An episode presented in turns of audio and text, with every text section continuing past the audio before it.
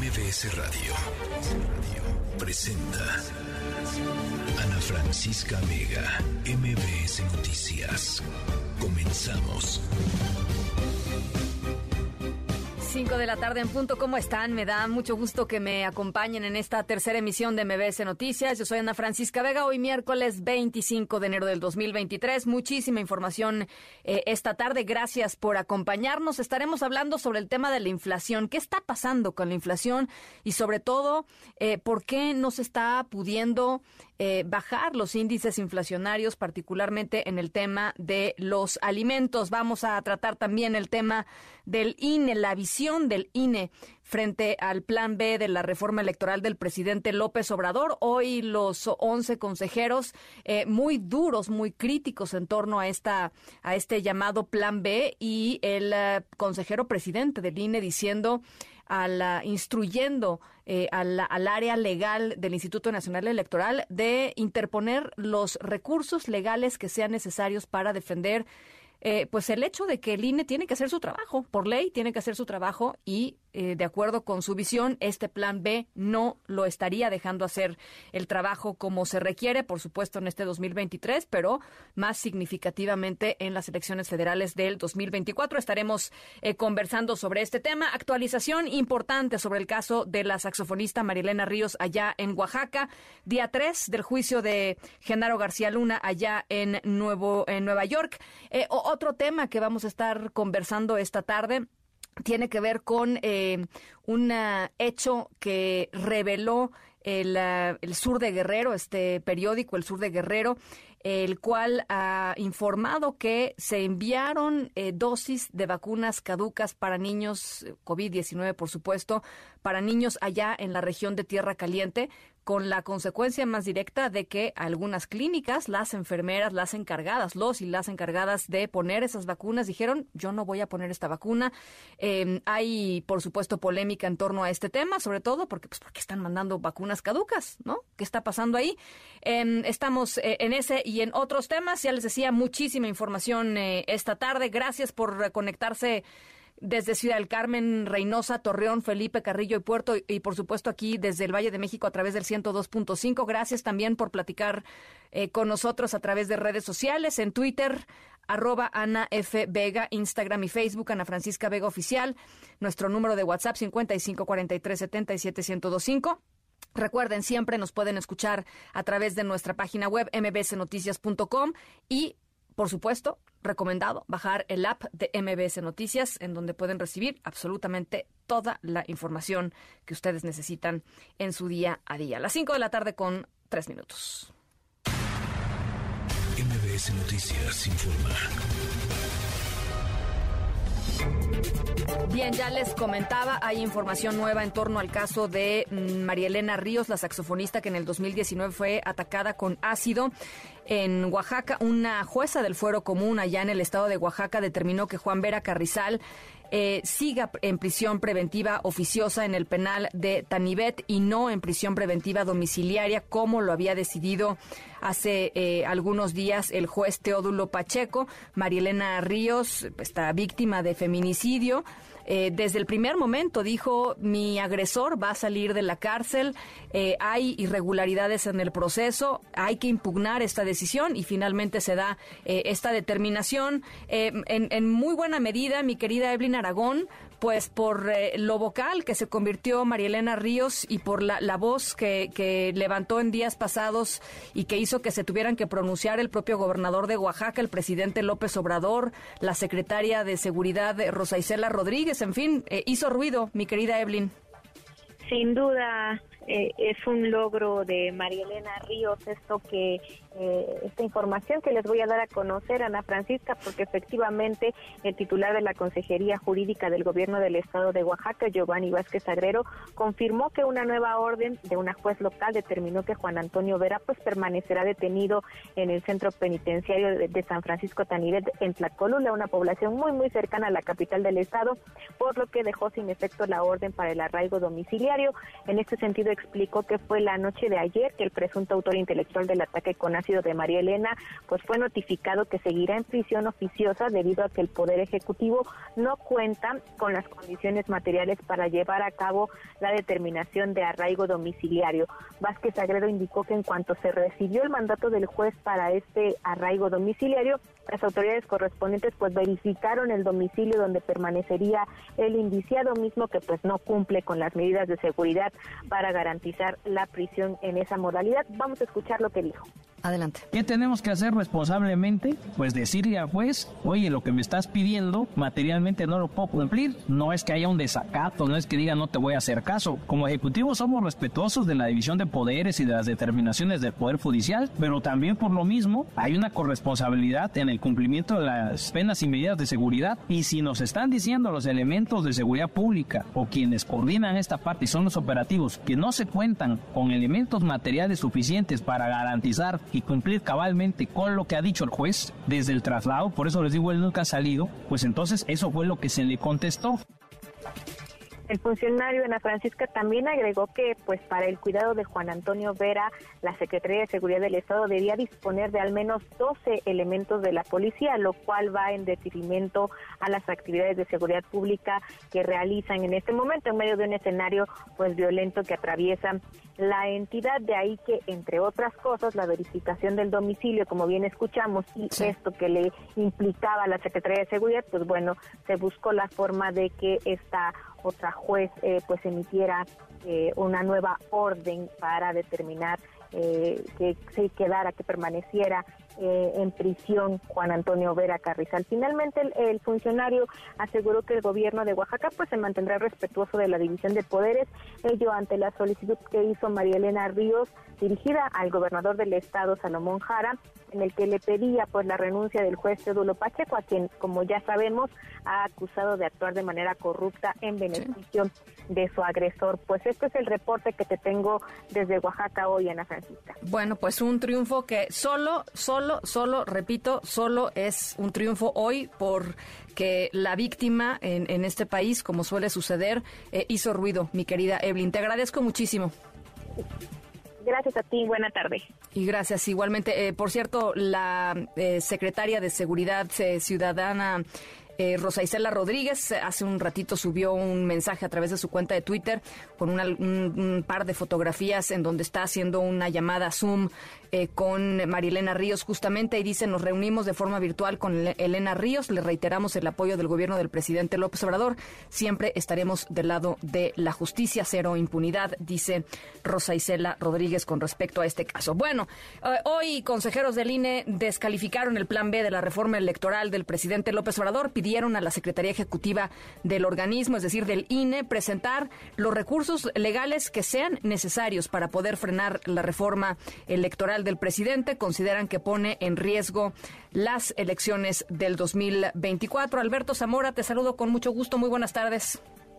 Francisca, muy buenas tardes. Así es, y bueno, pues el consejero presidente del INE, Lorenzo Córdoba, dijo este día que pues debemos prepararnos para enfrentar semanas de conflicto en las elecciones de 2024, de concretarse el llamado Plan B del presidente Andrés Manuel López Obrador. Tras la presentación de este informe que rindió el secretario ejecutivo Edmundo Jacobo Molina ante el Consejo General del INE sobre las repercusiones de la reforma electoral, Córdoba Vianelo reconoció que al culminar, al culminar el proceso de aprobación de dichas modificaciones legales, nuestro país estaría en la antesala de una inédita incertidumbre preelectoral. Aquí sus palabras y si se mantienen las disposiciones de la nueva ley de comunicación social que vulneran el principio constitucional de imparcialidad en el uso de los recursos públicos y de equidad en las elecciones, todas y todos debemos prepararnos para vivir en 2024 semanas de conflicto ante lo que podría ser una evidente inequidad en el desarrollo de las campañas y una inevitable incertidumbre sobre los resultados de dichos comicios, con todo y lo que ello implica, insisto, en materia de gobernabilidad democrática y paz pública. En la sesión de este día, el Consejo General conoció este informe elaborado por todas las áreas que conforman al INE sobre las repercusiones del llamado Plan B. El representante de Morena, Mario Yergo, pidió que no se discutiera este asunto al manifestar que aún no concluye el trámite legislativo. Sin embargo, esta propuesta fue rechazada. Lorenzo Córdoba dijo que la Corte va a tener la responsabilidad de salvar a la democracia y la estabilidad política. Instruyó precisamente a Eduardo Jacobo a utilizar todas las instancias legales que se tienen al alcance para impugnar esta reforma. Y ante las posturas en contra de este llamado Plan B de todos los consejeros, representante de Morena, Mario Yergo, citó al presidente López Obrador. Aquí sus palabras. En resumidas cuentas, y como diría un clásico popular entre los jóvenes, ya chole con tantas mentiras, que para su disgusto solo comprueban una cosa. En México hay tanta democracia y libertades que cualquiera puede manifestarse, incluso con un discurso iracundo, lleno de odio y mentiras. Este documento, Ana Francisca, de 167 páginas, presentado este día, advierte que la reforma electoral generará incertidumbre en la integración de las casillas, el traslado de paquetes electorales y hasta lo que tiene que ver con el conteo de votos. Ana Francisca, mi reporte. Te lo agradezco mucho, Alberto.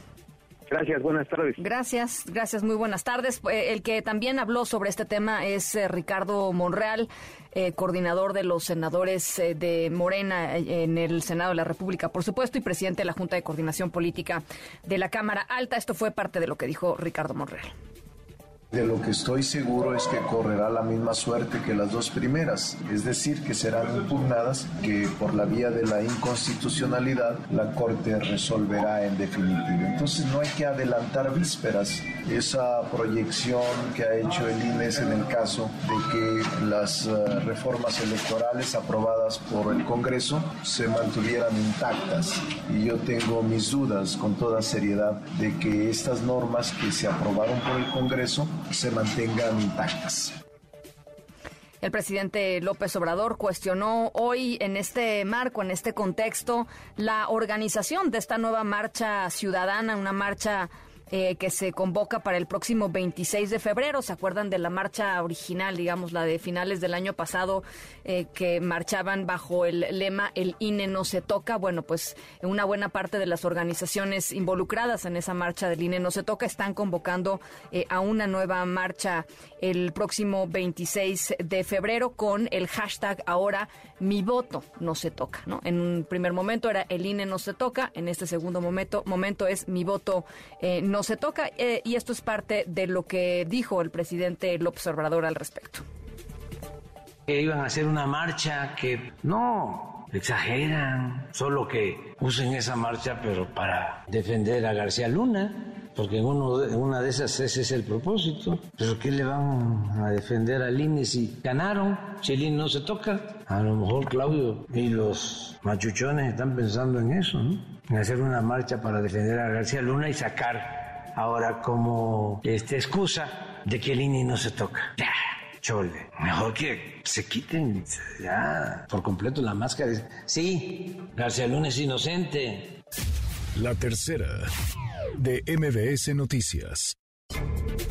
Bueno, ayer se dio a conocer eh, la cifra de la inflación, ¿se acuerdan? Lo platicamos eh, ayer justamente. Hay una alza eh, importante en la inflación, sobre todo en el tema de los alimentos. y pues uno se pregunta cuál es el impacto, cuál ha sido el impacto el esperado y el real del famoso paquete contra la inflación y la carestía, el PASIC, que se negoció el año pasado entre gobierno y distintos sectores empresariales, porque bueno, pues en los bolsillos de los mexicanos, ¿no? Y, sobre todo en los bolsillos de los más pobres, eh, pues la inflación sigue siendo un elemento de muchísima preocupación. En la línea telefónica, José Ignacio Martínez Cortés, coordinador del Laboratorio de Análisis en Comercio, Economía y Negocios. Me da gusto eh, saludarte, eh, José Ignacio, y pues tu visión sobre, sobre este tema.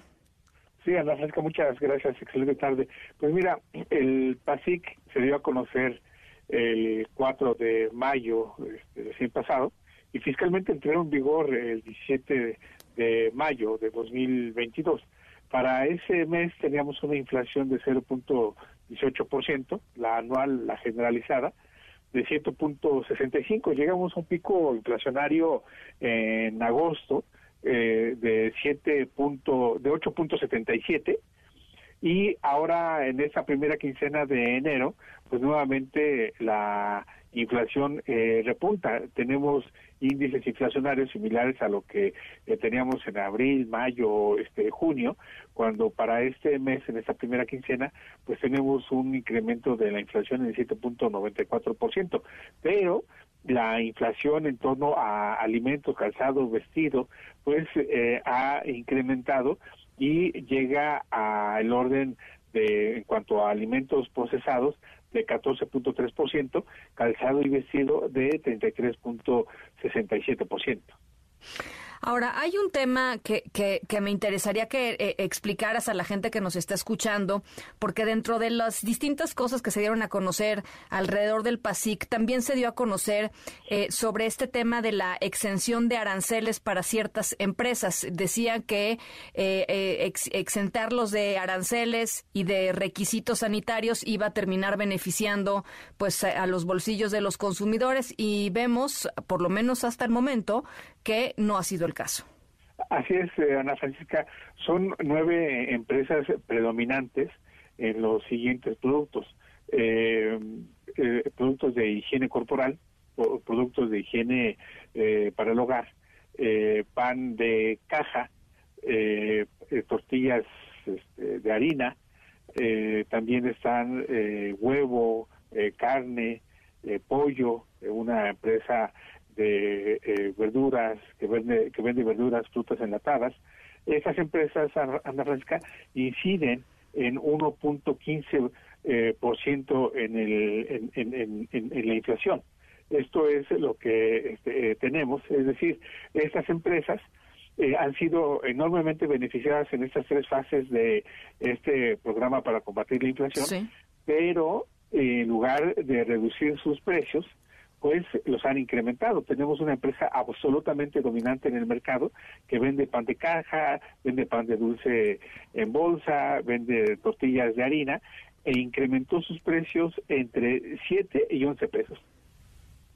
Y bueno, se supone que iba a haber algún tipo de revisión de esto, ¿no? O sea, justo el punto era que no incrementaran los precios.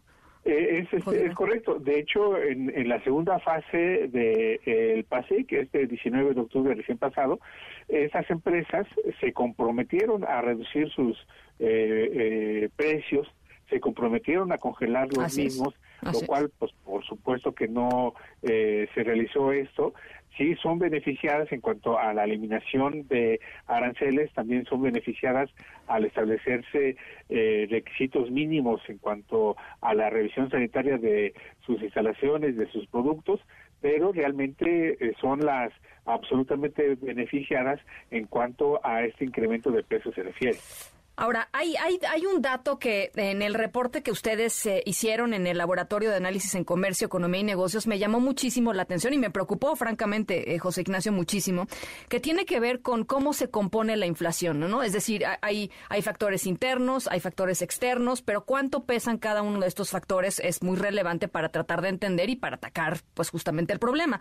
Y lo que ustedes dicen es que los factores externos, por ejemplo, la guerra en Ucrania, eh, aporta un únicamente el punto 25% o impacta eh, en punto 25 la inflación en México, mientras que cosas como el crimen organizado, eh, la presencia, digamos, del crimen organizado en la producción, en la distribución, en la venta de, de productos eh, principalmente agrícolas, lo hemos visto, por ejemplo, con las cadenas del aguacate o del limón, impacta un 2% en la inflación. O sea, es que es brutal.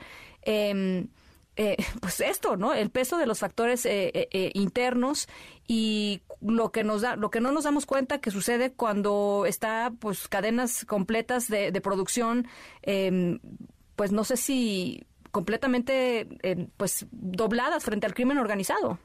Así es, Ana Francisca. muchas empresas, este, de manera particular estas nueve que menciono, pues tomaron como excusa el 24 de febrero recién pasado, cuando detona la guerra en, en, Ucrania. Y de ahí dicen, bueno, pues tenemos que incrementar precios a raíz de que eh, suben eh, los costos en torno a fertilizantes principalmente y granos. De ahí se, se dispara la inflación en torno a principalmente alimentos procesados, pero realmente son dos grandes grupos los que inciden en el aumento de la eh, inflación. Eh, está la parte de lo que denominamos el cártel del crimen organizado, que incide en dos puntos porcentuales en la inflación en torno a eh, siembra, cosecha, producción, distribución, venta de productos agropecuarios y esto es lo que finalmente pues eh, pagamos en cuanto al incremento de precios en productos que todos los días compramos, servicios que adquirimos. Bueno, pues ahí está. Eh, eh, muy bueno el, análisis emitido desde, desde, las, desde la CEN y muchísimas gracias, José Ignacio, por platicar con nosotros esta tarde. Ojalá que tengamos oportunidad de hacerlo un poquito más adelante en el año. Cuantas veces sea necesario a la hora. Gracias. Muchísimas gracias, José Ignacio Martínez Cortés, las 5 con 20. MBS Noticias informa. Día 3 del juicio de Genaro García Luna en, el, um, en la ciudad de, Nueva York, en el distrito de, em, judicial de la ciudad de Nueva York. Mariano Moreno, te saludo con muchísimo gusto y, pues he escuchado, debo decirlo, Mariano, em, versiones ¿qué te diría? Contradictorias de lo que sucedió hoy en la Corte, pero ¿por qué no nos eh, platicas? ¿Qué tal, Ana Francisca? Buenas tardes. Eh, bueno, hoy el juicio en contra de Genaro García Luna en Nueva York no tuvo declaraciones explosivas como las que ayer dijo Sergio Villarreal el Grande. Eh, te comento, hoy en la mañana se retomó el interrogatorio a Tirso Martínez, quien fue un traficante de drogas al servicio del cártel de Sinaloa, traficaba cocaína en trenes que salían de México a Estados Unidos y también fue testigo en el juicio en contra de Joaquín El Chapo Guzmán en 2019 y también en, en la ciudad de Nueva York. Ayer Ana Francisca, el juez Brian Cogan estuvo a punto de retirar a Tirso Martínez como testigo, ya que sus respuestas sobre el tráfico de drogas no mencionaban directamente a Genaro García Luna ni lo vinculaba tampoco con el narcotráfico. Sin embargo, hoy, hoy reapareció en la corte se le preguntó si él había sobornado a García Luna, a lo que Tirso Martínez respondió que no, aunque sí sobornó a algunos miembros de la Policía Federal, básicamente mandos muy, muy menores. También mencionó haber escuchado que Ismael El Mayo Zambada, el líder del cártel de Sinaloa, tenía compradas autoridades de todos los niveles, municipales, federales, militares, hasta policías de tránsito, pero en ningún momento mencionó directamente a Genaro García Luna. Después Ana Francisca pasaron al estrado varios testigos cuyas participaciones fueron bastante breves. La fiscalía le hizo preguntas a agentes especiales de la DEA, a un policía retirado de Chicago, a un agente de aduanas, y hablaron sobre todo eh, de decomisos de cocaína hechos en Estados Unidos en el año 2002, cocaína enviada por Tirso Martínez, que fue el testigo, el primer testigo del día. Se mostraron fotografías de ladrillos de cocaína incautada, que también Ana Francisca se mostraron en el juicio en contra del Chapo, como si se estuviera reciclando evidencias del juicio del Chapo para usarlas en el juicio en contra de Genaro García Luna. También Ana Francisca, el último testigo del día, un hombre llamado Héctor Tolentino, quien vendía drogas del cártel de Sinaloa en Nueva York. Tampoco mencionó a Genaro García Luna, nada sobre sobornos a autoridades en México, los agentes de la DEA tampoco lo hicieron. Y hay que mencionar a Ana Francisca que la defensa de Genaro García Luna solo contrainterrogó a Tirso Martínez, a los otros testigos los dejaron en paz. Por último, Ana Francisca, te comento que mañana no habrá sesión en la sala del juez Brian Cogan, ya que uno de los jurados mencionó que no podrá asistir, por lo que el juicio en contra de Genaro García Luna se reanudará hasta el lunes 30 de enero. Hasta aquí la información.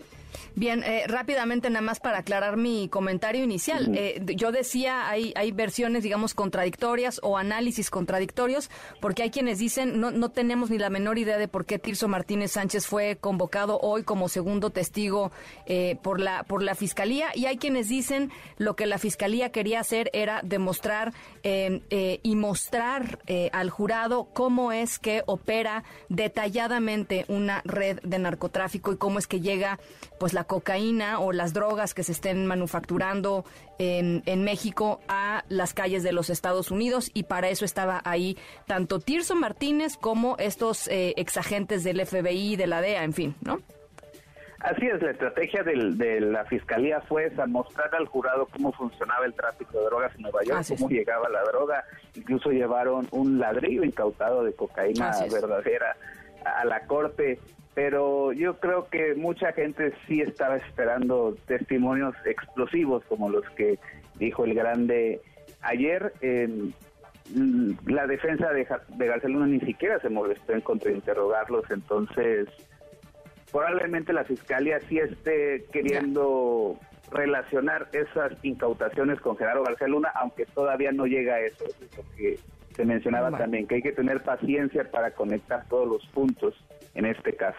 Bueno, pues eh, entonces se cierra, digamos, la, la primera semana, ¿no, Mariano, del juicio? Así es, eh, se cierra la primera semana, mañana no sesiona, después Brian Cogan, hasta el lunes ya sabremos qué, qué nuevo testigo llegará. De acuerdo, te agradezco mucho este reporte. Igual Ana Francisca, hasta luego. Gracias Mariano Moreno allá en Nueva York. Rápidamente nada más comentarles, se, el juez quinto de distrito en materias de amparo y juicios federales del Estado de México concedió la suspensión definitiva a Ovidio Guzmán, al hijo de El Chapo, para que no sea extraditado por lo menos a Estados Unidos, por supuesto, por lo menos antes de que se dicte sentencia definitiva en el juicio de amparo. Esto es pues un triunfo em, para el hijo de Joaquín El Chapo Guzmán. Regresaremos con esta y mucha más información. Las 5 con 26, estamos en la tercera. No se vayan, yo soy Ana Francisca Vega. Regresamos con más. En un momento regresamos. Continúas escuchando a Ana Francisca Vega por MPS Noticias. Continúas escuchando a Ana Francisca Vega por MPS Noticias. Epicentro. Con León Krause.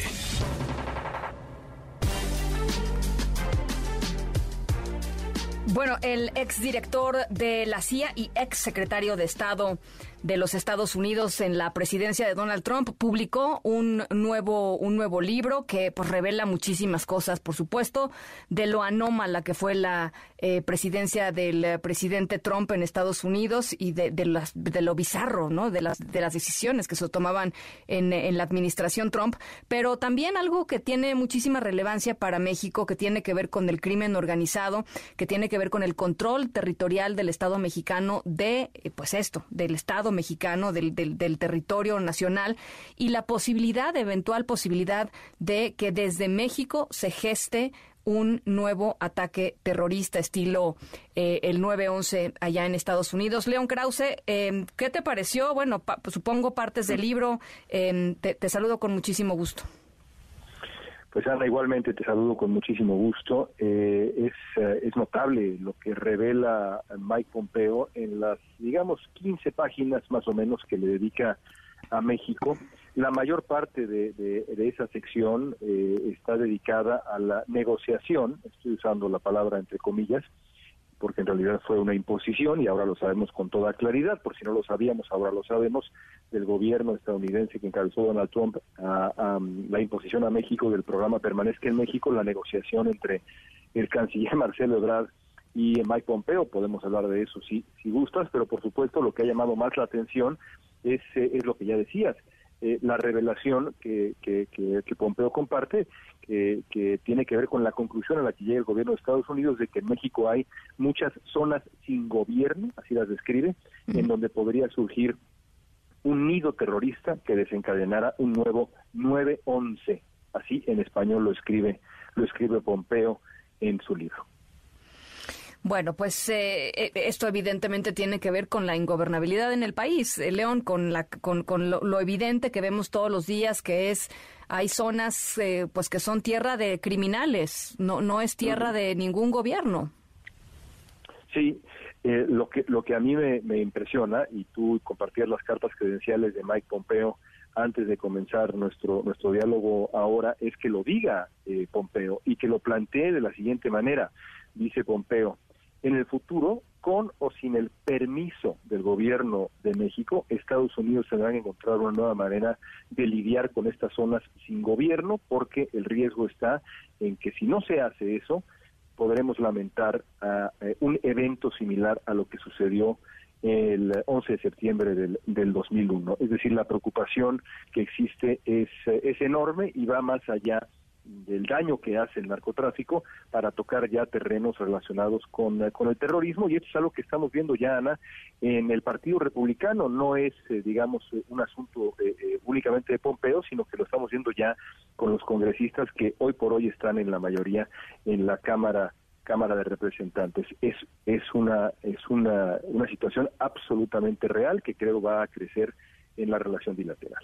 En los próximos dos años, además, y conforme se vayan acercando los tiempos electorales también en Estados Unidos, como suele suceder, no es novedad, eh, pues México y, algunas de las de las partes más controversiales de la relación México-Estados Unidos o el problema, digamos, que representa México para Estados Unidos, pues regresará seguramente a ser este, pues la, piñata favorita de muchos candidatos muy vocales y, eso también lo anuncia lo anuncia Pompeo en este en este libro. El propio Pompeo aspira a la candidatura republicana. No tiene creo yo realmente ninguna posibilidad pero es una voz de gran relevancia. No es de esas figuras del gobierno trumpista que fueron eh, escogidas por Trump y luego no figuraron eh, y, antes no figuraron eh, en, absoluto. Eh, Pompeo es un hombre de verdad respetado, digamos, el movimiento conservador y el Partido Republicano, de ahí que este llamado de atención y la crónica que hace, insisto, de la negociación que llevó a cabo con Marcelo Ebrard y lo que eso revela de la manera como México concedió absolutamente todo es impresionante, de verdad impresionante y muy lamentable. Bueno, dice dice Mike Pompeo, nada más para la gente que no ha tenido oportunidad de ver estas estas páginas que, mencionas, eh, eh, León, que, eh, bueno, cuando, cuando el presidente López Obrador aceptó recibir a prácticamente todas las personas indocumentadas que trataban de llegar a Estados Unidos, que es el famoso Quédate en México, que ha provocado una crisis humanitaria de migrantes en nuestro país importantísima, eh, acordaron Marcelo Ebrard, de acuerdo con la versión de Mike Pompeo, Marcelo Ebrard y él, no solo ocultar este acuerdo como tal, digamos, frente a la opinión pública, las implicaciones, quiero decirlo, a la, a la opinión pública, sino también a la propia Marta Bárcena, que en ese momento era la embajadora de México en los Estados Unidos. Y eso explica mucho después por qué Marta Bárcena termina saliéndose de, este tema y, retirándose este de la pues de la embajada, de la, de la representación mexicana, ¿no? el, ¿qué le preocupaba a Marcelo Ebrard de acuerdo de nuevo a Mike Pompeo en esa negociación? No le preocupaba el destino de cientos de miles de migrantes, mujeres, niños, que luego, como vimos todos, y está documentado, sufrieron abusos indecibles. No, al secretario de Relaciones Exteriores de este gobierno humanista le preocupaba la percepción política en México de un acuerdo. Y entonces, de acuerdo con Pompeo, le pidió únicamente que el acuerdo en privado al que México que México había avalado, que México había aceptado, el gobierno mexicano, no fuera revelado como tal, como un acuerdo en público, para poder, digamos, quedar bien en la percepción eh, eh, de la opinión pública mexicana. Eso es lo que le importaba a Marcelo Ebrard. De nuevo, no es mi opinión ni la tuya. No, no, no, es lo que dice. es lo que dice Mike Pompeo. Es lo que dice Mike Pompeo y nuestras palabras, la verdad, León, son mucho más este suaves de lo que la, de lo que las palabras de Mike Pompeo son en este en estos dos son tres párrafos básicamente de, de una de, de las páginas en donde está relatando justamente esto que son verdaderamente brutales porque revelan además pues un tono, ¿no? un tono y le dice, a ver, Marcelo, le dice Mike Pompeo, a ver, Marcelo, nosotros no necesitamos su permiso, esto va a suceder. ¿No? Este, con esas palabras. Este, a base de a base de amenazas, de chantajes, vamos a cerrar la frontera y bueno, describe a un Marcelo Ebrard aterrado que decide decide ceder por supuesto con la quiesencia del presidente López Obrador, siempre y cuando no se presente en la opinión pública mexicana esto como un acuerdo entre México y Estados Unidos, sino como una supuesta imposición que ahora pues es de risa porque sabemos que lo que lo que ocurrió realmente fue un acuerdo que eh, puso en peligro a, a, miles y miles de personas, esas mismas personas que Andrés Manuel López Obrador juró juró proteger en una gira antes de la, de la elección presidencial, escribió un libro contra Trump, nunca se nos debe olvidar eso. Estas miles de personas a la basura a cambio de un acuerdo en lo oscurito, literalmente, con el gobierno de Donald Trump. Bueno, pues ese es, el es el recuento de eh, Mike Pompeo, ex director de la CIA, ex secretario de Estado de los Estados Unidos bajo el gobierno de Trump, con su libro Never Give an Inch, o sea, nunca cedas ni un centímetro, digamos, una cosa, una cosa semejante. Bueno, León, eh, pues muy revelador, muy buen tema. Te mando un abrazo. Igualmente, Ana, gracias. Las 5 con 36. Ana Francisca Vega, NMBS Noticias.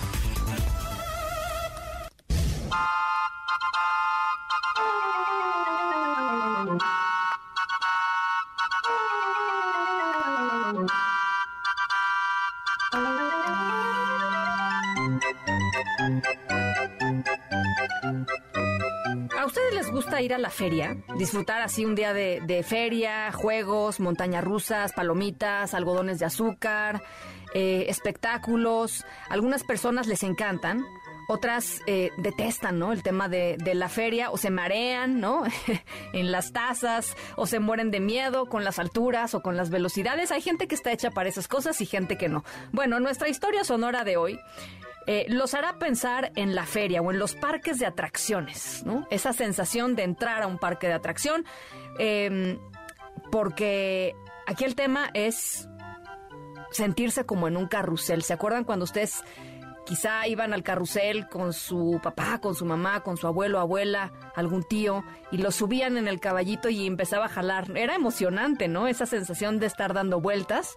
Em, bueno, pues eh, la historia sonora de hoy, guardadas las proporciones, tiene que ver con una especie de carrusel inmenso, inmenso, inmenso, inmenso, inmenso, que por primera vez en muchísimo tiempo está cambiando de dirección. ¿Por qué? Al ratito les voy platicando. Por lo pronto nos vamos a la feria. ¿Les parece? Las 5 con 38, vamos a la pausa. Regresamos con mucho más. Estamos en la tercera de MBS Noticias. Yo soy Ana Francisca Vega. No se vayan. Volvemos.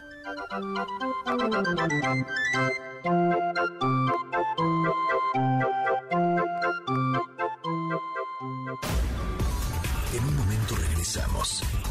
Continúas escuchando a Ana Francisca Vega por MBS Noticias. Continúas escuchando a Ana Francisca Vega por MBS Noticias.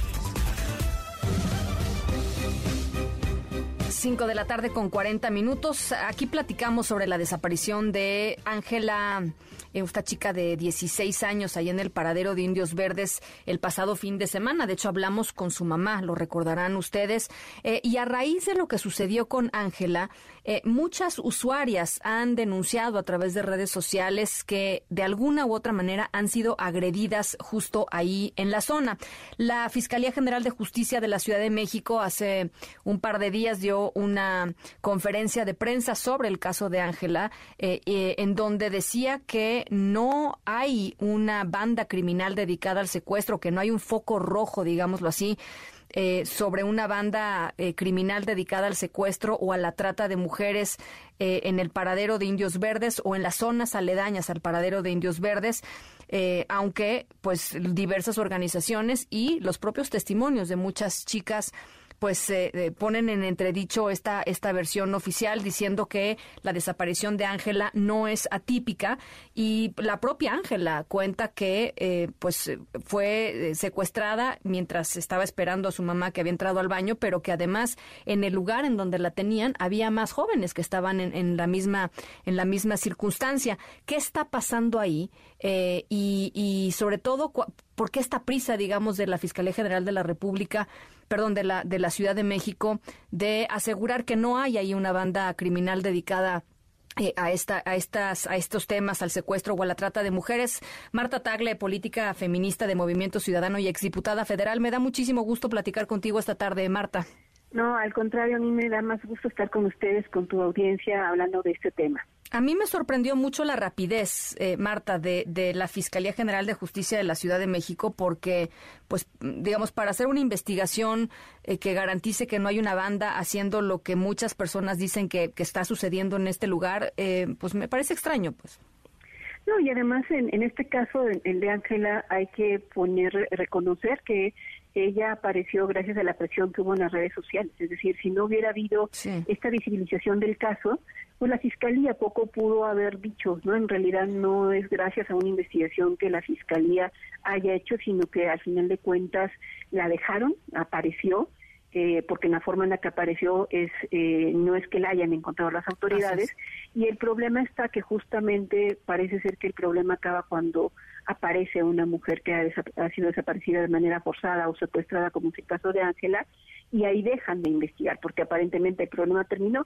Y desafortunadamente y, yo ponía también en mis redes sociales pues que tengo antecedentes que varios de los casos de desaparición forzada y de secuestros de mujeres son con fines de, trata para explotación sexual, que tienen diferentes medios para, para hacer esto. Unos son, recurren al secuestro, eh, puede ser en este lugar físico de Indios Verdes, pero también en diferentes partes de la ciudad. Es decir, en eso puedo coincidir con la Fiscalía que no necesariamente en el paradero, pero de que es una red organizada, es una red organizada porque puede ser eh, así, secuestrándola en diferentes puntos de la ciudad, pero es una red que está detrás de esto, o que también se dedican a enganchar a las chicas, incluso eh, pues a través de las redes sociales, enamorándolas, etcétera. El caso particular que yo conozco antes de la tiene que ver con una joven igual de 16 años que le hicieron creer que se trataba de un novio, etcétera, y apareció en la misma zona de mesa y en las mismas circunstancias que Ángela, medio drogada, medio desvestida, con síntomas en el caso de esta otra persona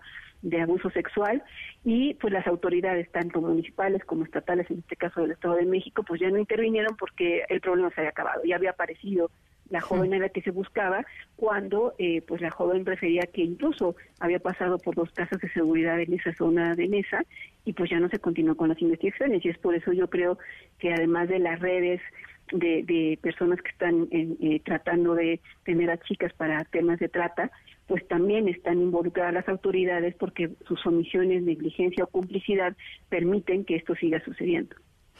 Eh, un reportaje muy interesante que publica eh, MX em, y, justamente tratando de entender este tema de las versiones encontradas, ¿no? Por un lado la versión de la fiscalía, por otro lado pues los testimonios que ahí están eh, y de gente incluso que, sabe como tú cómo están funcionando, eh, digamos, estas redes, encontró que en las cuatro colonias aledañas al paradero de Indios Verdes, que son Residencial Zacatenco, San Pedro Zacatenco, Santa Isabel Tola y Lindavista, se han abierto 51 carpetas de investigación por delitos relacionados con la desaparición de personas tales como privación de la libertad, secuestro o plagio, retención de menores y personas extraviadas. Y uno pensaría, Marta, cuando lee esto, cuando lee estas cifras, eh, ¿cómo, ¿cómo descartas algo así cuando hay 51 carpetas de investigación? O sea, ¿cuántas, cuántas habrá en el caso de confirmarse, no? Sí, y, desafortunadamente cuando hay casos de desapariciones forzadas, porque digo, en ese sentido todas las autoridades se cortan con la misma tijera, en el caso de Puebla también ha habido en últimos meses una gran cantidad de mujeres desaparecidas y eh, salen las autoridades a decir que están abiertas las carpetas de investigación, pero que el 80% de estas carpetas tienen que ver con desapariciones voluntarias, ¿no? Es decir, ni siquiera han investigado y están dando por hecho que el 80% se trata de ausencias temporales y voluntarias que las propias chicas se fueron de su casa, ¿no? Y además le cargan la idea de que las mujeres se fueron por problemas, ¿no? Lo primero que le preguntan a una mujer cuando, a una madre cuando desaparece su hija es si tenía problemas con ella, ¿no? Es lo primero que le preguntan a las mamás cuando llegan a los ministerios públicos. Y desde ahí empiezan las omisiones y la negligencia porque no investigan el caso con la seriedad que se requiere, justamente pues para evitar que una chica que una vez que desaparece y que pasan 48 horas, es muy difícil hallarla porque pues son redes que este, las trasladan incluso fuera de eh, la ciudad, del estado y a veces hasta del país eh, y eso implica pues varias complicidades. Y por supuesto que eh, el tema de desaparición forzada está muy relacionado con el tema de la desaparición para fines de, trata y explotación sexual. Y eh, pues hoy en día muchos de los índices de feminicidios, de violencias de género contra las mujeres están ocultos detrás de estas cifras de desapariciones forzadas, que como tú bien dices, son carpetas iniciadas de investigación que ahí están y que eh, no y que no contribuyen a saber el estatus en el que se encuentran estos casos, ¿no?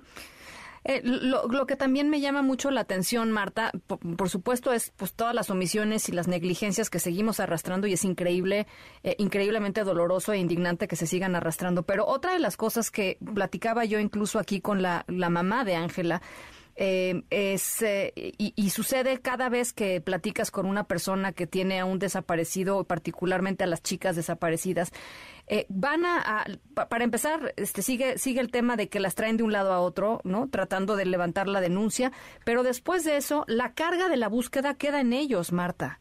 Eh, ellos, ellos tienen que ir a verlo, a, pedirle a, las, a los comercios de al lado los videos, este, ellos tienen que ir a revisar los videos. O sea, ¿cómo es posible que eso siga sucediendo, Marta? Sí, y se vuelve un calvario no solamente de unos días, sino de toda una vida, porque son años y años que la buscan. Eh, por eso, además, justamente las organizaciones y redes de buscadoras están integradas fundamentalmente por madres que buscan a sus hijos e hijas desaparecidos, que incluso con sus propias manos han abierto fosas comunes, ¿no? Y que han encontrado en estas fosas incluso los cuerpos de otros que no son sus hijos. Eh, al respecto es muy importante, por ejemplo, recomendar ver la, la reciente película de Ruido de Natalia Beristain, una película mexicana donde retrata pues este drama que viven las madres que, que han tenido la desgracia de que sus hijas eh, hayan sido desaparecidas, secuestradas y que tienen que pasar por muchos frente a las autoridades que, que, no les hacen caso y que no les dan información pues para tratar de localizar a sus hijas con. Insisto, en el caso de Ángela, de verdad fue muy afortunado que hubiera una presión social en redes y de información tan importante porque eso es lo que le salvó la vida, pero miles de casos no corren con la misma suerte y desafortunadamente las autoridades hacen poco para encontrarlas con vida porque incluso en la propia en la propia película que te comento, Ruido, hablan de que para las fiscalías es mucho más fácil encontrarlas en las fosas o buscar en las fosas, no buscarlos con vida, porque es mucho más fácil para las autoridades eso, ¿no? Entonces, este, si no corre por parte de las de, los familiares la búsqueda, eh, las autoridades poco hacen y además cuentan con muy pocas herramientas para hacerlo, ¿no? Recientemente las autoridades eh, tienen el banco forense justamente para poder identificar, pero pues en este caso personas que, que han sido desaparecidas y ya murieron, pero incluso en eso vamos muy atrasados.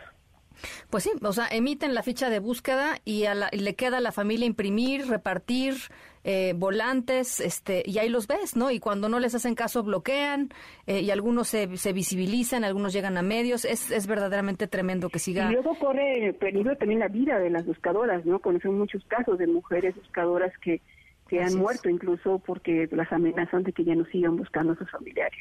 Es verdaderamente tremendo. Pues Marta, teníamos ganas de platicar contigo porque creo que, pues sí, ¿no? A la versión de la Fiscalía General de Justicia de la Ciudad de México hay que contrastarla de verdad con eh, opiniones expertas como la tuya y con testimonios que ahí están, ¿no? De muchísimas jóvenes que dicen a mí me pasó o yo estuve en situaciones muy vulnerables eh, cerca de, estos de estos puntos. Eh, en fin, creo que es importante eso, contrastarlo. Sí, de entrada, tomando el caso de Ángela, no quita el dedo de renglón de que el tema pues no termina con que la hayan encontrado con vida, que bueno, sino que se tiene que investigar qué sucede con estos casos de seguridad. ¿Qué pasó, no? ¿Qué pasó? Así es. Gracias, Marta.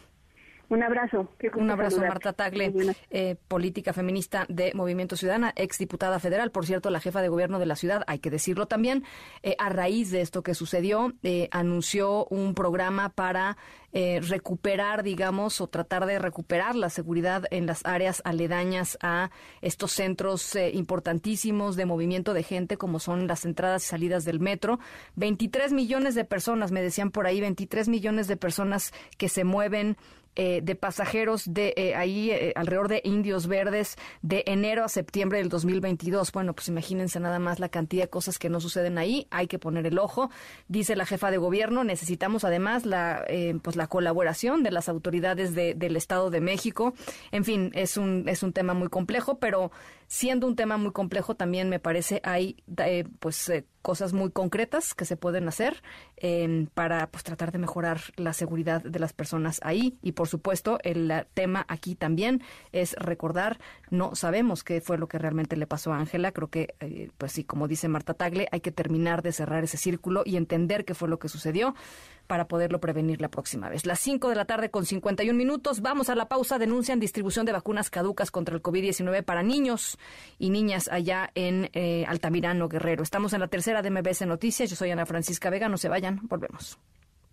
La tercera de MBS Noticias. En MBS, noticias que ponen de buenas. El gobierno de México, a través de las Secretarías de Agricultura y Desarrollo Rural y de Bienestar, inició a nivel nacional el programa Fertilizantes para el Bienestar 2023 con la entrega de alrededor de 100 mil toneladas de insumos a 190 mil agricultores de granos básicos de pequeña escala en el Estado de México. La meta de este año a nivel nacional es entregar un millón de toneladas de fertilizante en beneficio de 2 millones de productores en 3 millones de hectáreas. La entrega gratuita y directa se llevará a cabo conforme a los calendarios de siembra del ciclo agrícola primavera-verano. El secretario de Turismo, Miguel Torruco Márquez, informó que para la temporada 2023-2024, México tiene inscritas 108 candidaturas de renovación y obtención del distintivo Blue Flag en playas marinas y embarcaciones de turismo sostenible de nueve estados y 16 municipios. Destacó que esta certificación representa un valor agregado para cualquier prestador de servicios sitios o destinos turísticos, favoreciendo su imagen ante los visitantes. Por esta razón, se promueven programas como Blue Flag, que crea conciencia en turistas y habitantes sobre la relevancia de los ecosistemas y particularmente los sistemas costeros. En el marco de la celebración del Día Mundial de la Educación Ambiental, la Secretaría de Medio Ambiente y Recursos Naturales inauguró en el Senat la proyección del ciclo de documentales México Biocultural como una manera de sensibilizar e informar sobre la importancia de preservar y proteger el medio ambiente de la mano con las comunidades. La dependencia destacó que las áreas naturales protegidas son pieza clave en la conservación de la biodiversidad, ya que no solo aportan belleza, sino también servicios ambientales como el agua, aire, alimentos, además mitigan los efectos de desastres naturales, entre otros. En MBS, noticias que ponen de buenas. En un momento regresamos. Continúas escuchando a Ana Francisca Vega por MBS Noticias. Ya estamos de regreso. Ana Francisca Vega en MBS Noticias.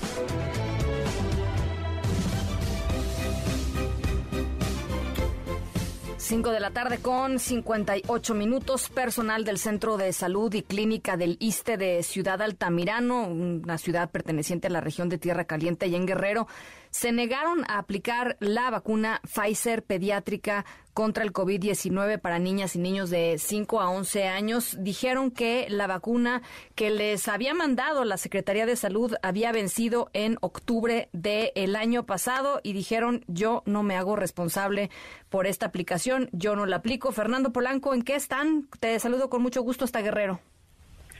Ana, muy buenas tardes a ti y a todo el auditorio. Efectivamente, como tú ya lo has contextualizado, en efecto, comentarte el delegado de los programas federales en Guerrero, Iván Hernández Díaz, aseguró que las 100.000 vacunas pediátricas del laboratorio Pfizer que se aplican a niñas y niños de 5 a 11 años de edad para protegerlos del COVID-19 caducarán el 28 de febrero eh, próximo. Esto después de que el personal médico del Centro de Salud y de la Clínica del Liste del municipio de Pungarabato, eh, región Tierra Caliente, rechazaron la dotación de vacunas porque expiraron en octubre del año pasado.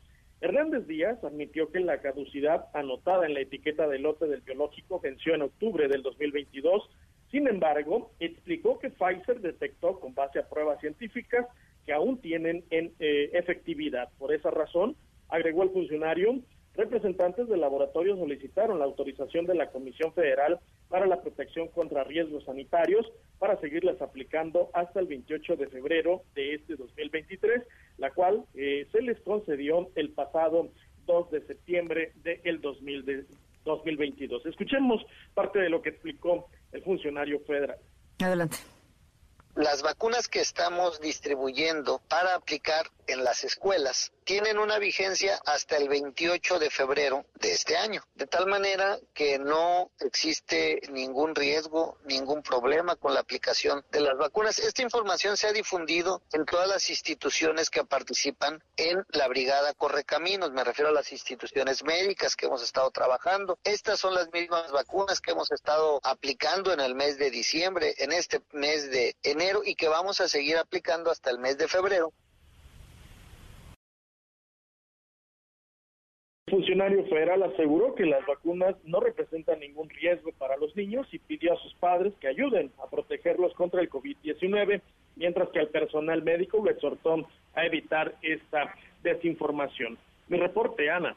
Oye, Fernando, entonces ya, eh, ya se están aplicando otra vez o, o, digamos, siguen en el proceso de convencimiento, pues.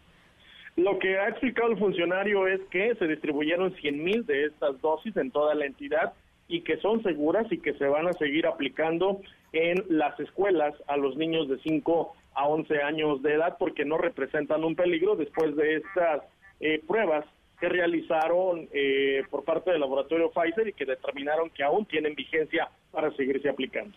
Entonces se tendrían que estar aplicando. No sabemos si se están aplicando hoy, pero tendrían que, digamos, tendría que reactivarse esta campaña de vacunación allá en la Tierra Caliente en Guerrero. En efecto, parte del refuerzo que está aplicando el personal médico a través de las brigadas eh, denominadas Correcaminos, en las que participan tanto personal del gobierno federal como el personal médico de la entidad. De acuerdo, pues estaremos muy pendientes. Gracias, Fernando. Muchas gracias, buena tarde. Gracias, un abrazo Fernando Polanco allá en Guerrero y nos vamos hasta Zacatecas, en donde la violencia no para. Hoy, por tercer día consecutivo, otro eh, policía fue asesinado. Es el cuarto en lo que va de este 2023. En 25 días han asesinado a cuatro, a cuatro policías allá en Zacatecas. Mario Padilla, ¿cómo estás? Te saludo con gusto. ¿Qué tal, Francisca? Buenas tardes. Buenas tardes al auditorio. Y lo mencionas la mañana de este miércoles en Guadalupe un municipio conurbado al de Zacatecas. Una oficial de la Policía Municipal Preventiva de la capital murió después de que fue atacada a tiros. Es el cuarto elemento de una corporación policíaca que muere este mes en un ataque, la segunda mujer y el tercer elemento en los últimos tres días. Los hechos fueron en la calle Lusitano, en la colonial Hípico, en Guadalupe. Se había reportado una agresión con arma de fuego en contra de una mujer. En el lugar, la policía estatal confirmó el hecho e identificó a la víctima como uno de los elementos de la Policía Municipal de Zacatecas. Se decía ya al auditorio que desde el lunes en tres ataques han muerto un oficial de vialidad en el municipio de Calada de Víctor Rosales cuando vigilaba la entrada de alumnos a una escuela, un comandante de la Policía de Investigación en hechos ocurridos en la estación San José en Fresnillo y hoy de esta oficial de la Policía Capitalina. Es el reporte en Zacatecas. Muchísimas gracias, Mario. Gracias, buenas tardes. Muy buenas tardes, las seis con tres. Ana Francisca Vega, NMBS Noticias. Tentacional, Coca-Cola en el Mundial. Viva las emociones y la pasión del Mundial por radio y televisión con Coca-Cola de las transmisiones especiales que le ofrece su embotellador de Coca-Cola. Donde quiera que usted esté, viva más las emociones. Bueno, en nuestro momento sonoro de hoy, nuestra historia sonora de hoy, los vamos a llevar un ratito a la década de los 70 del año pasado, una época de cambios eh, sociales, de movimientos políticos, eh, del movimiento hippie, ¿no? Este, ya entrados los setentas, pero bueno, finales de los sesentas, principios de los setentas, la guerra de Vietnam, por supuesto, movimiento por los derechos civiles, una época muy convulsa de la historia de la humanidad. En México, pues, ¿cómo olvidar el recibimiento a Pelé, ¿no?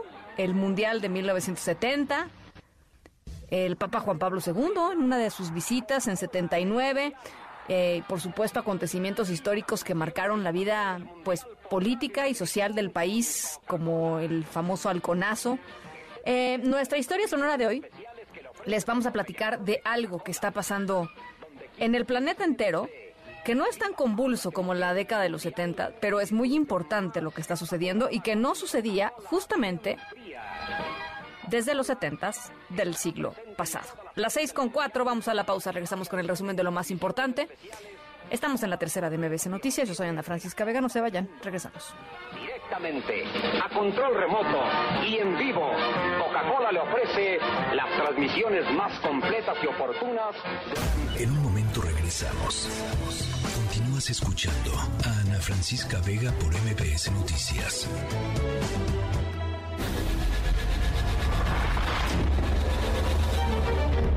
MBS Radio presenta Ana Francisca Vega en MBS Noticias. Continuamos.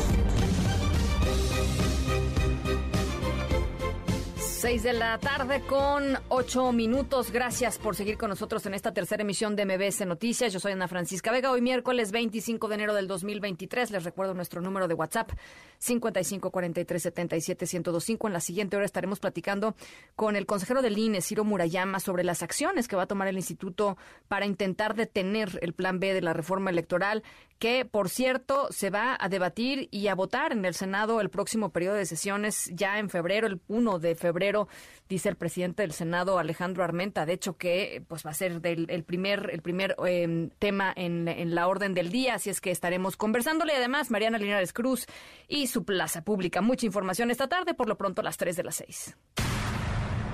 MBS Noticias informa.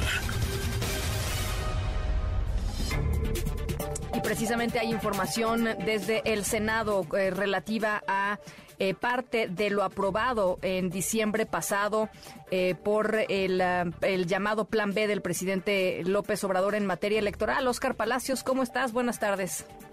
¿Qué tal, Ana Francisca? Buenas tardes. Así es, justo el bloque de contención en el Senado de la República presentó una acción de inconstitucionalidad, esto en contra de una parte del llamado Plan B de reforma electoral impulsado por el presidente Andrés Manuel López Obrador. En esta demanda, los senadores del PAN, PRI, PRD, Movimiento Ciudadano y también del Grupo Plural advirtieron que las reformas a la Ley General de Comunicación Social y a la Ley General de Responsabilidades Administrativas solo alteran el principio de neutralidad en las contiendas electorales señalaron que dichas modificaciones que forman parte de este llamado Plan B violan la veda legislativa, pues no respetan el plazo de 90 días previos al inicio de los procesos electorales que actualmente están ya en curso en el Estado de México y Coahuila. Los senadores de oposición agregaron que durante el proceso de deliberación en la Cámara de Diputados se atentó en contra del proceso parlamentario, pues fueron vulnerados los principios de publicidad, deliberación democrática y debida motivación. De igual forma, advirtieron que se puso de manifiesto el uso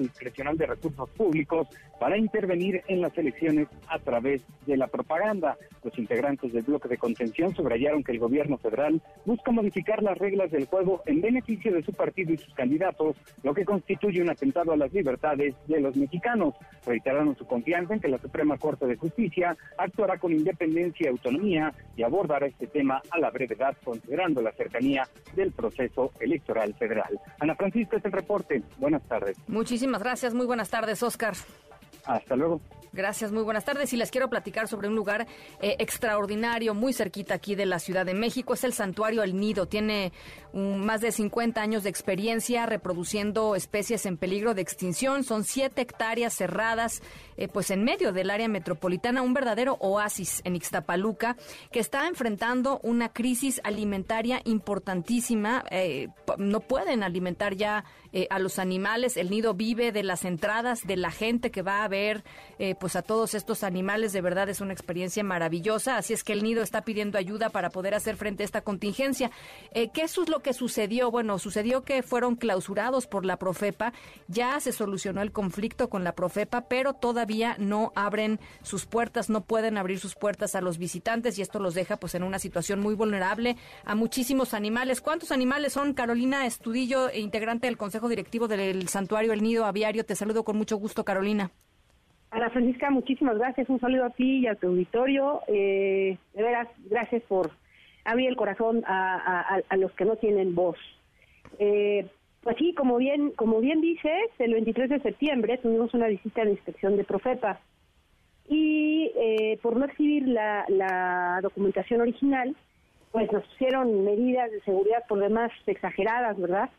Fueron la clausura parcial temporal, el aseguramiento eh, y si no respondíamos en cinco días hábiles, el cambio de depositaría, eso imagínate, digo, son animales delicadísimos, implican, bueno, conocimientos súper técnicos, además de que es un lugar en donde replicamos eh, todos los microclimas eh, de, cada lugar, ¿verdad?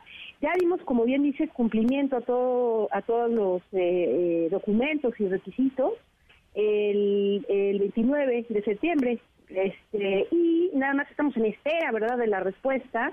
La autoridad, eh, incluso te comento, ya se quemaron los plazos de respuesta y eh, seguimos esperando, ellos siguen haciendo mutis, eh, enviamos una tarjeta informativa eh, a la doctora Blanca Alicia Vera, la, la procuradora, y bueno, hasta ahorita eh, pues no, no, no ha habido respuesta.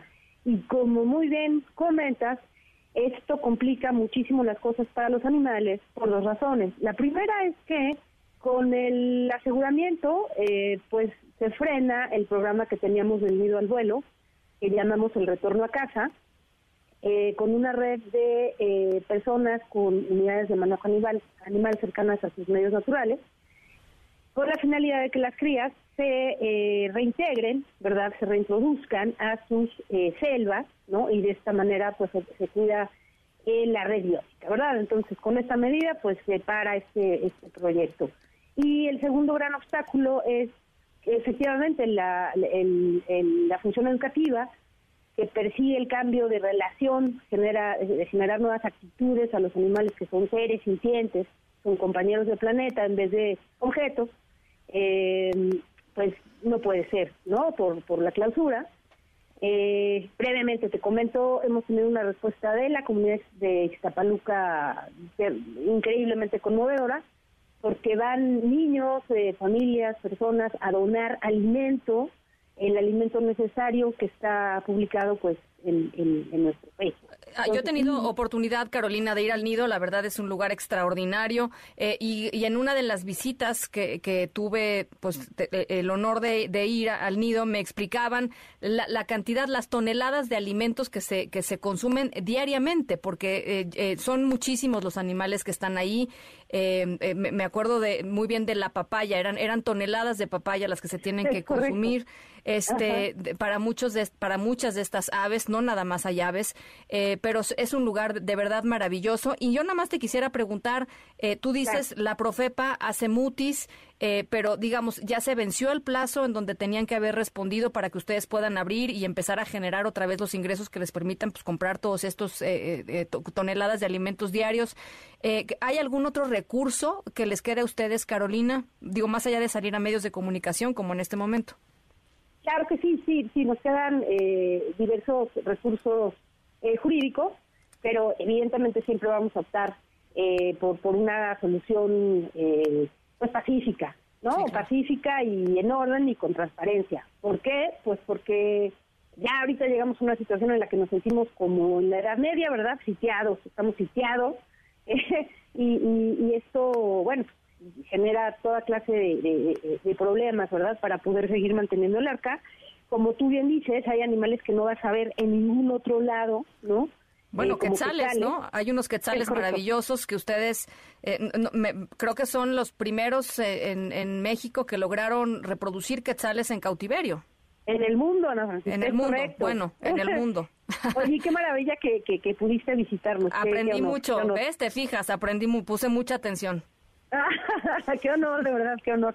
Y te comento, eh, eh como bien dices, se funda en el 1971, esto quiere decir 20 años antes de Profeta, ¿no? Y durante, desde que nace eh, la pequeña Profeta, hemos recibido animales decomisados eh, y los hemos atendido y los hemos pues sanado, etcétera.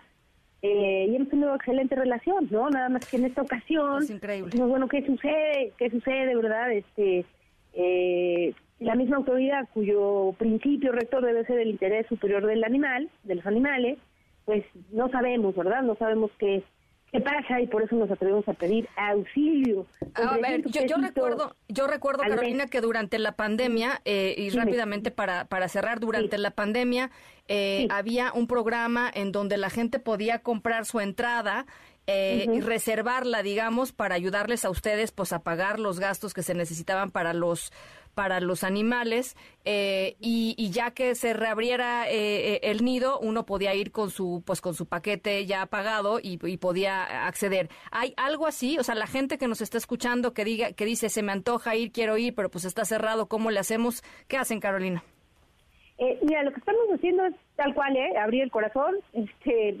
invitarlos a, donar en especie, está la lista de comida en el Facebook, o dinero, 300 pesos al mes mantienes un animal con 300 pesos. No podemos hacerlo de la vez pasada justamente porque no podemos más o menos aproximar el, día de apertura, ¿verdad? De hecho, mañana eh, eh, tengo una reunión con Profepa eh, y vamos a ver esta, esta situación, pero hemos sido cautelosos, ¿no? Para que no digan, ah, anunciando la eh, la aventura cuando todavía no quitamos la medida, este, ven, viene otra sanción. No, gracias. No. Bueno, pues Carolina, este, vamos a estar muy pendientes a la gente que nos está escuchando. En cuanto abran eh, el nido, vayan a visitarlo. Es un espacio hermoso en la mitad de Iztapaluca. Es, sorprendente lo que han logrado hacer ahí en, tantísimos años. Y yo te agradezco mucho eh, estos minutos. Estamos al pendiente de este tema, Carolina. Muchísimas gracias, Ana Francisca, de todo corazón. Gracias. Eh, em, las eh, seis de la tarde con 19 minutos. Nos vamos con Citlali Sainz. Traes información, Citlali. ¿Qué tal, Ana? Buenas tardes a ti. Buenas tardes también a nuestros amigos del auditorio. Pues sí, eh, la Confederación Nacional de Cámaras de Comercio, Servicios y Turismo se pronunció porque pues exista una regulación para los coches o de aplicación, para los taxis de aplicación debido a pues los últimos enfrentamientos que se han registrado en el aeropuerto de Cancún. De hecho, el presidente de la Concanaco, Héctor Tejada Sar, dijo que los turistas a veces se ven afectados, sobre todo pues en la imagen de que está llevando a cabo pues estos conflictos y bloqueos que se han generado entre taxistas y choferes de las aplicaciones de transporte en este aeropuerto. Indicó que se deben encontrar soluciones para no afectar la llegada de turistas a este destino de sol y playa. Pero vamos a escuchar lo que señala no es Cancún el único lugar en donde ha habido conflictos. Nosotros hemos recibido noticias de conflictos en muchas partes del país. La verdad es que nosotros, desde la Concanaco Servitur, la opinión que tenemos es que debe de haber un piso parejo para todos. Entonces, por eso sí se debe de llegar a un acuerdo con los taxistas, con los Uber, para que exista un piso parejo y pueda existir una sana convivencia. Eh, la Cámara de Comercio de Cancún está buscando eh, cómo, eh, cómo agilizar este proceso para que ya, para que este tema se, pues, se pueda regularizar. En conferencia de prensa, el líder del comercio establecido del país insistió en que es necesario generar condiciones de trabajo que no afecten a los turistas. Por ello, la Cámara de Comercio de Cancún ya busca cómo agilizar este proceso de regularización. Cabe señalar que la Embajada de Estados Unidos en México emitió también una alerta de seguridad para advertir a sus ciudadanos que viajen a Quintana Roo que tengan cuidado ante la actitud violenta de los taxistas contra los choferes de Uber. Ana, es mi reporte al auditorio. Tremendo. Muchísimas gracias, Itlali. Buenas tardes. Gracias, muy buenas tardes. Por cierto, el presidente López Obrador dijo que se está exagerando un poquito el conflicto allá en Cancún. Dice que es parte de la propaganda de la oposición contra los gobiernos de la cuarta de la llamada cuarta transformación. Esto es lo que dijo el presidente ya se está resolviendo este caso. Me llamó mucho la atención que hubo demasiada este, difusión. Sí, pero pues es que no, no, no, no, no, no. Lo que pasa es que los videos, los videos presidentes son muy fuertes, se actúan de manera muy Sí, es que son intereses y cuando está por medio el dinero, cuando se trata de los billullos, pues siempre se magnifican las cosas. Los detienen los taxistas que los acorralan. Sí, sí. No los dejan ir. Hubo un incidente de una turista estadounidense que la bajaron de un carro. O sea, sí, lamentable todo eso, irreprobable, pero es mucho más la propaganda en contra que lo que está sucediendo. Están exagerando un poquito.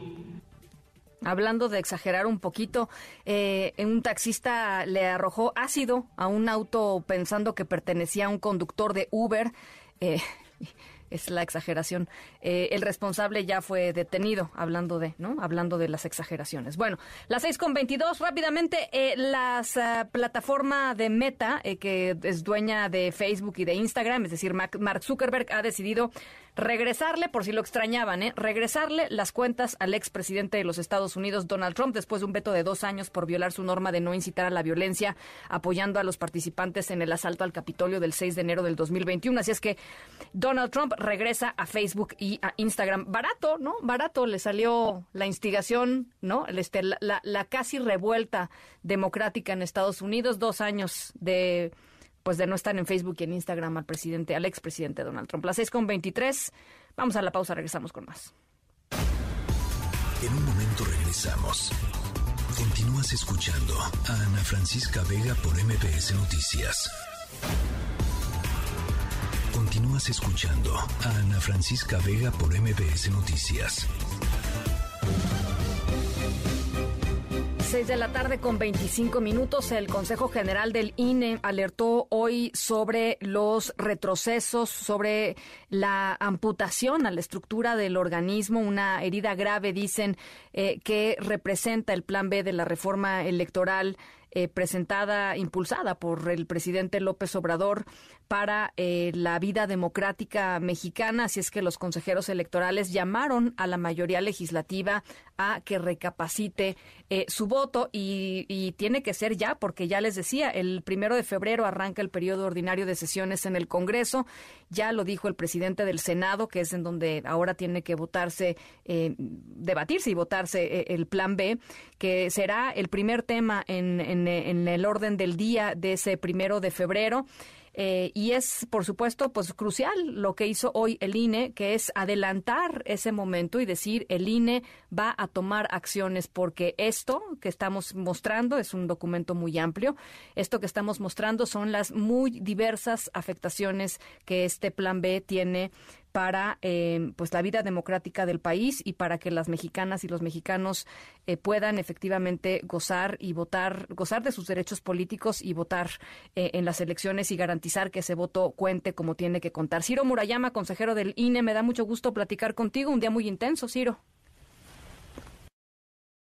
Francisca, sí, seguimos de hecho en la sesión, no hemos concluido, aunque este informe sobre las eh, consecuencias negativas para los derechos de la ciudadanía fue el primer punto que abordamos. Se trató de un documento elaborado por todas las áreas encargadas de la ejecución de las tareas del INE y también por nuestros órganos desconcentrados.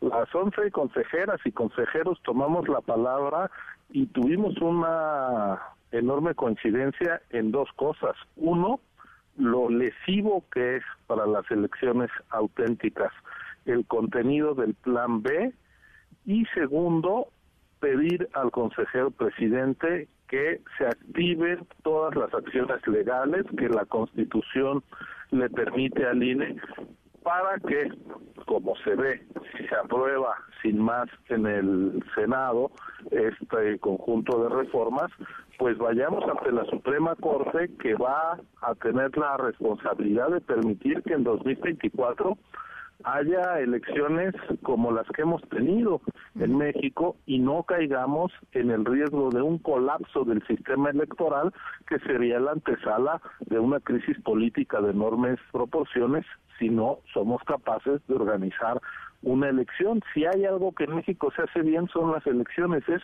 innecesario el daño que está planteando el gobierno sobre los derechos políticos electorales de la ciudadanía. En el INE estamos muy preocupados, pero también pues muy ocupados en informar, en documentar los efectos regresivos, negativos de este plan gubernamental y al mismo tiempo de tomar pues todas las acciones que correspondan en el terreno jurídico los instrumentos que la Constitución nos da para salvaguardar el derecho al voto en elecciones libres y auténticas como manda la Constitución que deben ser.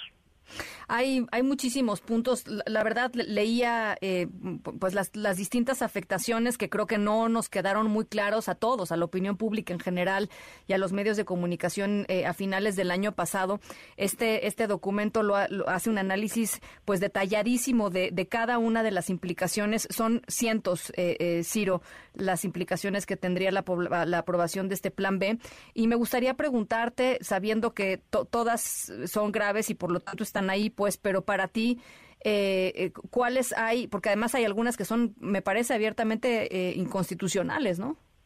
Sí, la verdad es que esto es una constelación de violaciones a la Constitución. Como no pasó el plan A, que desaparecía el INE, pues en el plan B se trata de mutilarlo, de dejarlo inválido para que no pueda hacer su trabajo, pero eso viola la Constitución, entonces pues la gran protección que tiene la ciudadanía de que el INE pueda seguir sirviendo como lo ha hecho es justamente que se haga valer la Constitución. Mira, yo diría que lo más grave es que desaparece la estructura territorial del INE en los 300 distritos que marca la Constitución y que es como siempre hemos trabajado. En cada distrito viven 420 mil personas y ahí instalamos eh, un promedio de 550 casillas. Tenemos en todos los distritos los módulos de atención ciudadana gracias a los cuales recibimos diario a 120 mil eh, ciudadanas y ciudadanos que van a hacer sus trámites al solicitar su credencial, su reposición o a recoger su mica. Al desaparecer la estructura que coordina el padrón electoral y que hace la actualización diaria de la cartografía electoral, porque así como diario la gente se cambia de casa, también hay nuevos asentamientos humanos y nosotros diario lo actualizamos para saber exactamente en dónde hay que instalar casillas. Si no hacemos ese trabajo permanentemente, pues no es que un domingo eh, de junio van a aparecer las casillas por arte de magia. Nosotros lo estamos planeando siempre, estamos actualizando todos los mapas del país y ahí va nuestro personal del Servicio Profesional Electoral que ahora quieren desaparecer. Son los que hacen los recorridos para ver dónde se instalan las casillas, que es el personal que capacita a la ciudadanía para que instale las casillas y sean los ciudadanos la propia autoridad electoral en las más de 165 mil casillas que se instalan y son también los servidores públicos que están a cargo de los cómputos. Entonces, la figura del vocal del Registro Federal de Electores en cada distrito, del vocal de capacitación en cada distrito, del vocal de organización, del vocal secretario, que es como el notario electoral, el que certifica todo lo que ocurre y que además sustancia pues las disputas entre partidos en el terreno local que siempre se dan, más el coordinador de ese equipo, que es el vocal ejecutivo y quien preside el Consejo Distrital cada que hay elecciones donde están los consejeros ciudadanos tomando las decisiones en cada distrito y representar los partidos, pues a todas esas cinco figuras las desaparecen y dejan una persona que haga el trabajo de todos, desaparecen a la estructura profesional y permanente sin ningún diagnóstico. ¿Cuál es el riesgo? Que no actualicemos el padrón, que no instalemos casillas y que no haya un cómputo escrupuloso de los votos. Es decir, es un riesgo innecesario y gravísimo. Nosotros estamos realmente sorprendidos por la irresponsabilidad e incluso podrías pensar pues por la mala intención que hay detrás de una operación política de esta naturaleza que coloca a México en riesgo de no tener elecciones eh, en 2024 en todo el territorio. Es, ah, para mí fue muy importante también ver a los 11 consejeros, eh, pues esto, ¿no? Eh, eh, digamos, presentando y exponiendo sus puntos todos, pues en esta misma, en esta misma lógica, consejero. Sí, pues es que nosotros, por mandato de ley, trabajamos en comisiones del Consejo General del INE y pues nos distribuimos las presidencias, son eh, van rotando y entonces pues con esa división del trabajo, como son tantas las violaciones, dijimos, a ver, cada quien hágase cargo de la comisión que le está tocando ahorita presidir y exponga los riesgos. Por ejemplo, yo que estoy presidiendo la comisión del Registro Federal de Electores, pues alerté de este problema de la actualización del padrón. Oye, nos quieren eh, quitar el fideicomiso con el que compramos las cámaras, eh, los aparatos para tomar las huellas dactilares de la gente, actualizamos los cómputos en los 900 módulos de atención ciudadana, muchos los financiamos con recursos privados que le cobramos a la banca por el servicio de autenticación de los ciudadanos. Ya es que vas a hacer un trámite al banco, llevas tu INE, pones tu huella. Bueno, pues ese es el servicio, que no es darle los datos al banco de la gente, simplemente si el banco nos pregunta, ¿Hay una credencial a nombre de Ciro Murayama? Sí. ¿Está vigente? Sí.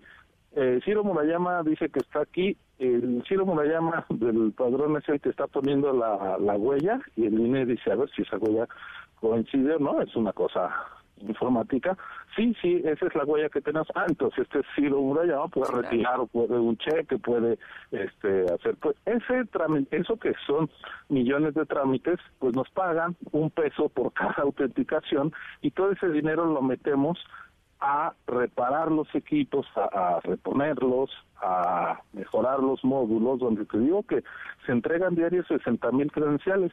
Bueno, nos prohíben tener ese fideicomiso que sirve para ahorrar recursos públicos. Nos mandatan a que nuestros módulos los metamos a oficinas de gobierno o a escuelas. En serio, en cada escuela en una primaria, en una secundaria, diario van a entrar 400, 500 ciudadanos a hacer cola o a una oficina de gobierno y los datos, las computadoras, los datos sensibles como son nuestras huellas, nuestras fotos, van a poder estar bien resguardados en una oficina de una presidencia municipal de X o Y partido, pues no parece muy sensato ni muy responsable para los datos de la ciudadanía. Otra cosa que a mí me tocó exponer es la enorme afectación a los derechos laborales de la gente. El 85% de los miembros del servicio profesional electoral serían despedidos, aun cuando llegaron a sus cargos por concursos públicos, son formados y capacitados todo el tiempo y evaluados a lo largo de cada año para que sigan en sus pues Tremendo. Gracias a esto, la gente aquí en el INE sabe que su chamba se la debe al trabajo bien hecho con independencia de quién gobierne y quién gane una elección. Eso es lo que nos permite tener profesionales de las elecciones que su cometido es justamente permitir el voto libre y secreto de la gente sin estar favoreciendo ni dañando a ninguna fuerza política. Bueno, esos profesionales, a esos servidores públicos probos y probados que una y otra vez hacen bien su chamba, los corren sin más. Pues el, 1 de febrero será eh, importantísimo poner el ojo en lo que esté sucediendo en el Senado y, por supuesto en las, en las distintas herramientas eh, legales que encuentre el propio INE, jurídicas que encuentre el propio INE para defender eh, muchos de los, de los puntos que están reflejados en este documento. Ciro, muchísimas gracias por plantearlo así y te dejamos que regreses a la sesión. Gracias por la oportunidad de explicar, Ana Francisca. Muy buenas tardes. Un abrazo. Ciro Murayama, consejero del Instituto Nacional Electoral. Ya le decía, primero de febrero eh, arranca, eh, arranca este tema y el 23 de febrero está, 23 me parece, sí, ahorita se los confirmo, 23 de febrero estaría haciendo esta marcha. Mi voto eh, no se toca, ¿no? Es la, la segunda parte, digamos, de la, de la marcha de la marcha de El INE no se toca, se convoca a una nueva marcha, mi voto no se toca, ya veremos qué es lo que pasa, pero viene pues importante eh, y intenso el debate político electoral aquí en el país. Las seis con treinta y ocho, vamos a la pausa, regresamos con Mariana Linares Cruz y su plaza pública. Estamos en la tercera de MBS Noticias. Yo soy Ana Francisca Vega, no se vayan, volvemos. En un momento regresamos. Continúas escuchando a Ana Francisca Vega por MBS Noticias. Continúas escuchando a Ana Francisca Vega por MBS Noticias. Plaza Pública. Mariana Linares Cruz.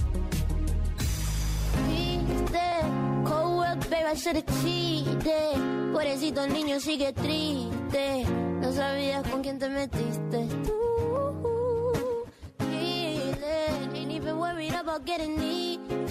Me vale mierda si tú sigues triste.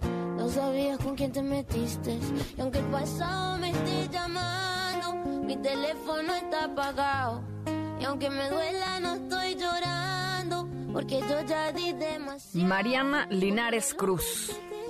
Ana Francisca Vega, ¿cómo estás? Un abrazo para ti y toda la gente que nos escucha en esta plaza pública.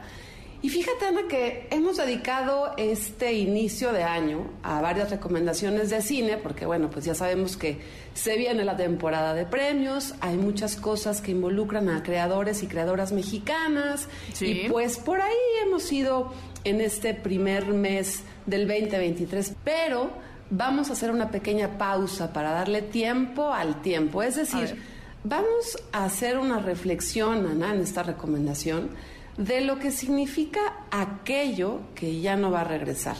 Un acto que comúnmente eh, llamamos ruptura y que en el 2022 tuvo pues mucha difusión, estuvo en diferentes contenidos y es consecuencia de lo que todavía vivimos durante eh, el 19, finales del 19, el 20, la pandemia el 21 y que en el 2022 fue mucho darnos cuenta de todo aquello que se fue, todo aquello que ya no existe, eh, algunas personas que perdimos en el camino, también trabajos, algunas casas, inclusive cambiarse de país.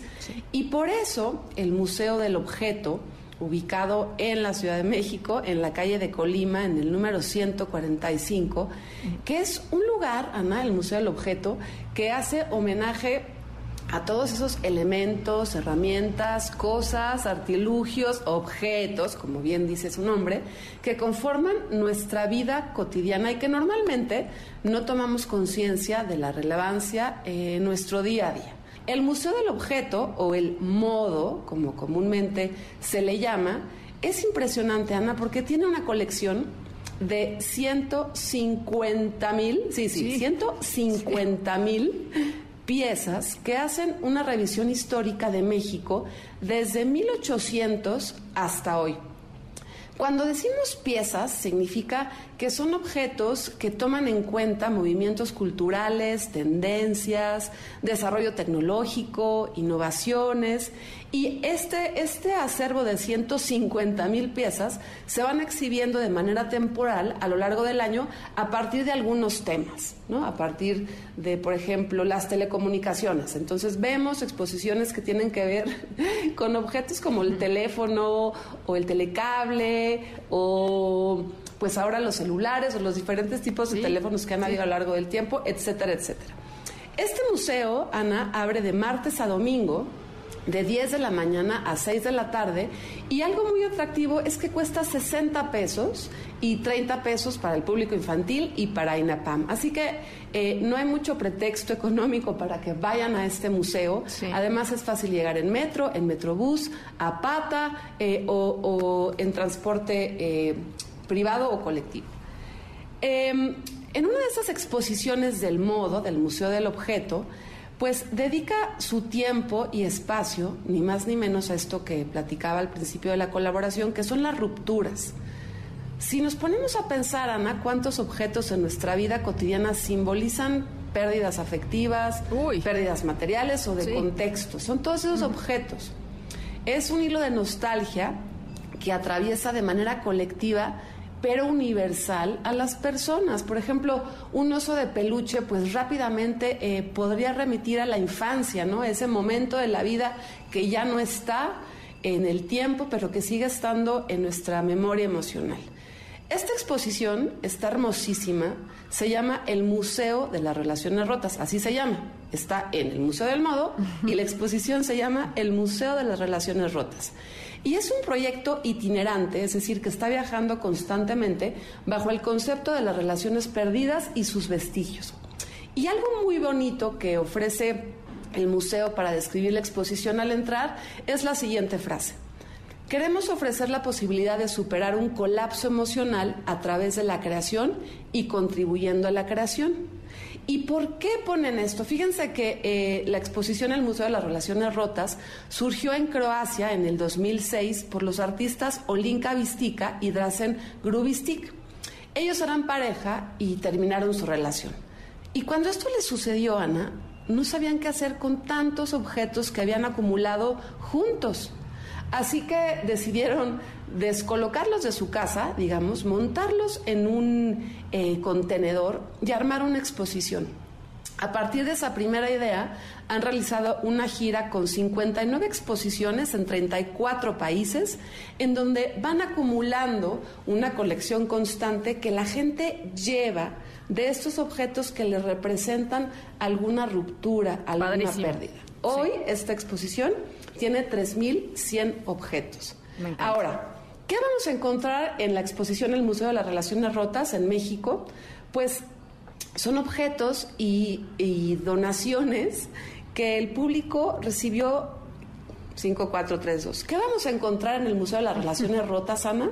Pues son objetos e historias que fueron donaciones recibidas en México, junto con otras del resto del mundo por las que han ido, que provoca pues esta mezcla de experiencia personal, de cultura local, de la historia y mucho, mucho vamos a encontrar un patrón universal de lo que significa la pérdida y lo más importante, una especie de consuelo, es muy curioso, de sanación a partir de la experiencia colectiva.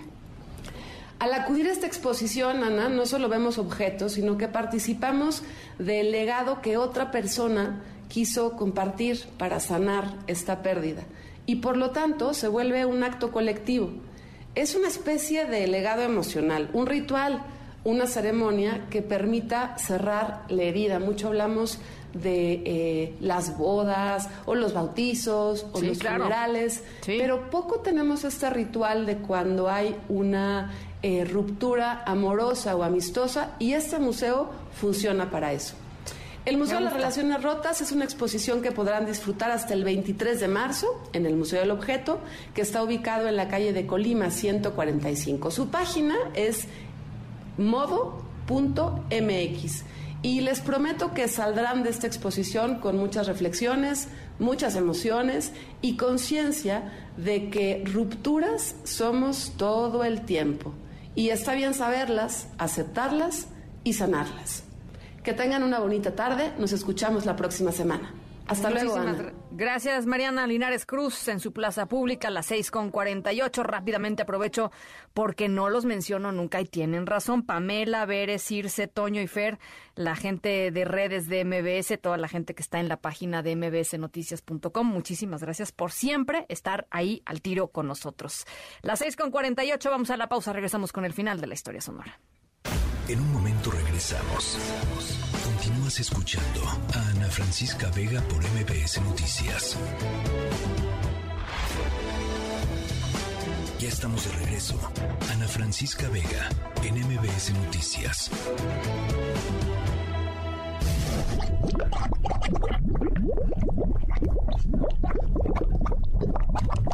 Bueno, nuestra historia sonora de hoy eh, viene desde el centro de nuestro planeta.